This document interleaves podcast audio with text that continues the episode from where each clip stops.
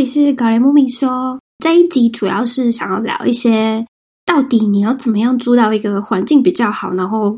避免那些非常恶劣的租房环境。我觉得这蛮重要。如果我一开始在海外租房，我可以先知道这些的话，我觉得我一定会避免掉许多的麻烦，因为很多一些租房纠纷其实是很频繁的发生的，尤其是如果你是要。在海外租房，然后省钱，因为自己住其实蛮贵的。住在一起的时候，就会牵扯到一些不同人的生活习惯的问题。就让我说一下我第一次在加拿大温哥华租房的经验，还有你可能会面临到的一些事，我觉得会比较有帮助。当我从卡萨利第一站移动到温哥华的时候，我就选择一个他们有一个市区比较偏北的地方，靠近温哥华跟 downtown 市区中间的一个点。里面呢，就是住满了一些其他的亚洲的访客一起分租，他们是叫 share house，可以帮你省下一些开销。你大概走几步路到，你就可以到图书馆、超市，还有一个很大的购物中心。因为这边大部分都是集中的。其实这边每家的生活方式他们都差不多，商圈都是集中的，所以地点当然就是非常大的考量之一。大部分前两周都是在适应这些生活。房东其实是台湾的早期的移民，所以大家说台语的时候，我觉得还蛮亲切。有时候晚上还会在那边跟你聊天，说哦这边的实际状况，还有找工作的状况。这边像 Vancouver 的房子，就是靠近 downtown 那边的 Vancouver，其实都是有地下室。可是地下室的缺点就是非常的冷。我有一次住到就是卡加利的地下室。真的，它没有足够的空调暖气的话，我觉得在我睡觉的时候，我还是会想要穿一些长袖来睡觉。尤其是你棉被不够厚的话，但是你经常移动的话，你又很难去买一个非常厚重的棉被。在这边 Vancouver 区，它的房子又比较旧，所以你在走路的时候，你就会听到那个走路的叽喳声，好像某一块有损坏或者是变薄的话，就特别会大声，或者是凹陷的问题。而且这边的隔音非常的不好，你非常容易听到隔壁他们在讲话声。虽然说内容你比较没办法完全听到，那可是这些吵杂声其实都会听得到的。尤其是如果说你靠近在他们公用的客厅的时候，你就会非常明显的听到讲话声。当然，这是台湾那种钢筋的房子也会发生的，不过在这边特别特别的更严重。其实我觉得住温哥华是蛮幸福的，因为这边的亚洲的超市非常多。那像附近的餐厅，因为当地亚洲人非常多，所以像珍珠奶茶啊，然后鸡排啊、拉面或韩国烤肉这些，其实都满满的。我觉得比纽西兰好。我觉得纽西兰是很难找到亚洲超市，所以有时候你心里想着亚洲却不能回去的时候，这些餐厅跟超市就可以满足你的一些欲望。那唯一我觉得外食比较不习惯的就是加拿大跟美国呢都有给服务费这个问题，它大概是五趴到十五趴左右，所以其实你吃外面的话，其实相对的比较贵一点，而且有些可能还会给你一些脸色，如果你给的不够高或是给太少的话。但是像那种百货公司的那种复扣的话，你就不需要给予小费，所以就可能会省个大概一些费用。如果你想要省下钱的话，当然自己煮东西是最好的方式。可是你可能在搬家的时候就会多那些锅碗瓢盆啊，就会比较麻烦一些。而且如果你是 share house 的话，你又自己必须要买一些自己煮饭的工具，然后放在你的柜子。当然，share house 还有另外一个问题就是，你会必须要跟别人去 share 那个厨房。可是有些人习惯可能是比较脏乱那些，你却不能去控制。尤其是房东如果没有管理的话，像譬如我住到这个台湾房东，他非常爱堆东西，堆的到处都是情，而且在餐桌上面到处也都是不同人的东西，也没有去管理。尤其是像水槽里面还有那些食物残渣，也没有去处理，非常难找到干净的地方。所以其实对住下来的影响，会觉得心里像觉得这环境蛮脏乱的。如果大家同样吃饭的午餐、晚餐时间呢，有一些如果没有上班，可能就是同样被占用，你就必须要等其他人用完之后。尤其是如果你肚子很饿，你还是得要等他们用完之后再用。或者是如果空间够大的时候，你可以跟对方一起使用之类的。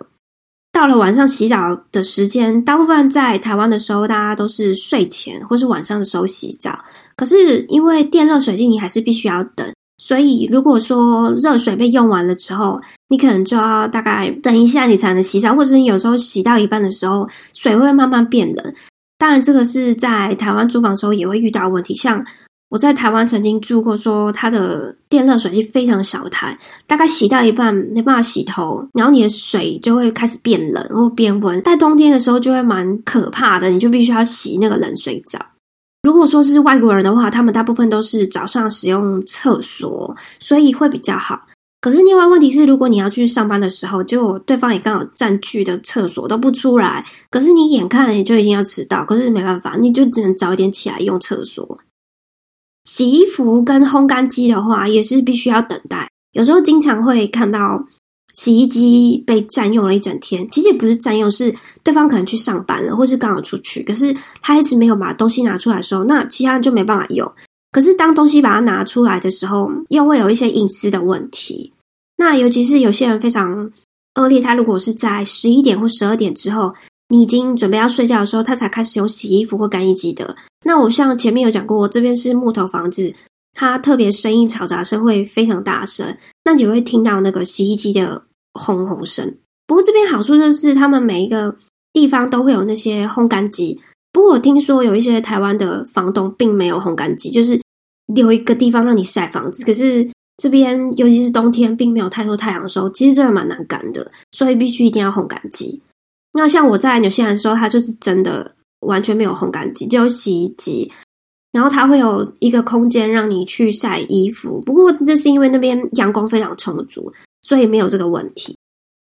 那像到了国外的时候，最重要的地方就其实是去找图书馆。有些图书馆它会有提供一些工作上的协助啊，或者是在生活上的咨询，我觉得蛮有帮助的。所以第一件事情，我到了那边习惯都会去申请图书证。不过有些像温哥华这边，他你要提供自己的租房证明，你才可以去申请。如果说你比较喜欢那种安静的空间的话，我觉得其实租客的品质你非常的难掌控，尤其是那种有些可能聚集在客厅，然后大声喧哗，或者是有些会有 party，然后比较吵闹的时候。如果你喜欢阅读的话，这件事就会造成你的困扰，所以你可能可以考虑一下自己住，自己租整个公寓啊，可能会比较好一点。当然，费用上会比较贵一点，所以这就是 share house 它最大的困扰。像在看房子之前，我一定会考虑这些因素。像第一件事就是，到底有多少人跟你共享这个空间？因为像厨房啊、厕所都是有共用同样的时间的问题。尤其是网络也会有造成一些问题。我曾经有住过，大概一个房子里面住了大概七八户，然后网络都十足的慢，非常的慢。所以第二个就是你在房间的位置是不是太靠近厨房或者是客厅？如果太吵的话，可能如果你要读书啊，会非常的困扰。尤其是木头隔间，它的味道其实还是会跟着散发进来，所以非常的难散那个味道。如果你房间很不通风的话。那像有些地下室，它虽然是半地下室，有一小的那个窗户，不过它还是非常不通风，会很闷。所以，就是房间位置是不是远离厨房跟客厅，最好是比较偏僻区，可以比较安静一点，当然是最好的选择。那第三个就是你的 location，就是区域的地点，因为考虑到通勤的部分是不是很方便，或者是附近有没有购物中心跟超市。或者是如果你太靠近大马路的话，不是在巷道内，就会比较吵一点，会有那个汽车通勤过的声音。我之前就曾经住过，就是大家无时无刻都有开车过去的声音。那第四个就是租房子的国籍的部分，我觉得也蛮重要，因为像外国人他的嗯生活习惯不太一样。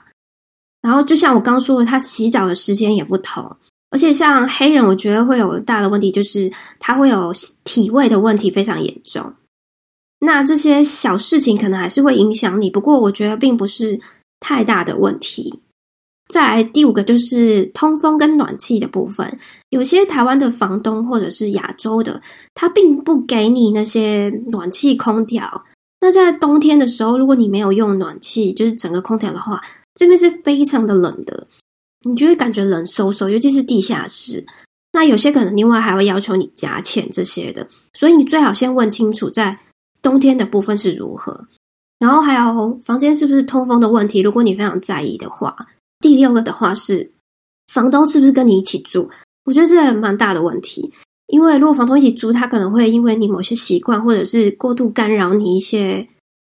譬如说像你用洗衣机的次数啊，或者是哦你用电太多之类的。当然是租了房子付了钱，自由当然是最好的。最后一个就是房子的新旧问题蛮重要。就像我刚说，它有些如果旧的房子，它有一些木头会损坏，你可能踩某个地方，然后它还会凹陷，我觉得蛮可怕的。而且有些。在这边会有一些针对木头的虫类会蛮多，所以还是蛮重要的。如果可以考量进去的话，当我在看房子的时候，依照我这七个项目去看的时候，我就可以比较找到接近自己喜欢跟适合的房子，这样也不用再频繁的搬家。毕竟如果你没有车的话，搬家是一件蛮烦麻烦的事情。很多人到了海外之后，都还是会有一些租房的纠纷。有一次，像是我跟一个台湾中介租的房子。他就对一些垃圾分配有给予每个人都必须每周去做一次，我觉得其实蛮好，因为像这边的垃圾是你要拉到街头上面，然后它会有垃圾车出来，然后每周都会收那些食物的厨余跟回收。那像垃圾的话，大概是隔周收。可是如果说房东并没有去处理这件事情的话，那你的垃圾可能就会堆积，那其实是会非常臭的。所以，那像之前也有遇过说。嗯，房客他的卫生习惯不好，譬如用完厕所之后都会占据很久啊，要不然就是厕所自己大完便不清啊，或者什么之类，那其实非常恶心，或者是有残留一些垃圾跟头发等别人去处理，好像视而不见这样。之前也是有遇过说，其他房客去用你一些洗发精啊、洗面乳或沐浴乳这些状况，我觉得蛮可怕的。如果房东并不去处理，然后跟你说这是你们的事情，不关他事的时候。你就会觉得很困扰的想搬走。房客有说过，说已经签了约，然后住在地下室，房东想要省钱，不要花那些暖气费，因为毕竟蛮高的，最后就不准对方在冬天用，要不然就是要要求他们加钱，或者是请他离开。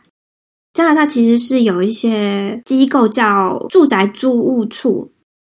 是受房客。是针对房客跟租客都有一些住宅法律的保护。那像租房的话，要必须注意一些事情，像搬家的时候，房东虽然可以合法的跟你收取押金，可是如果说有一些财务损坏或是收取清洁保护保证费这种东西，然后不把押金退还给你的话，这是违法，所以你可以去提告他们。那第二个就是。千万记得要签合约，因为合约其实就是一个保障，而且在合约里面，除非是继续住或者是终止的话，房东是不可能去改它的内容，而且他也不能要求重新签约然后加钱之类。当然也不能强迫你搬出去，也不能强迫你一定要继续续。那第三个，如果房东必须要加租的话，他一定要提早在三个月前去通知，他才可以再继续租别人。要不然他在合约期间是不能涨约的，所以第四个就是，如果房客他延迟付钱或者是不支付租金的话，或者是让造成房屋的严重损坏或违法，或是你干扰到其他房客了，在这边房东是可以合法的把你赶走。可是如果像是小孩子很吵啊，或者是要求维修被拒绝，或者是不继续租的话，这件事情是房东是没办法赶你走的。那最后一个这边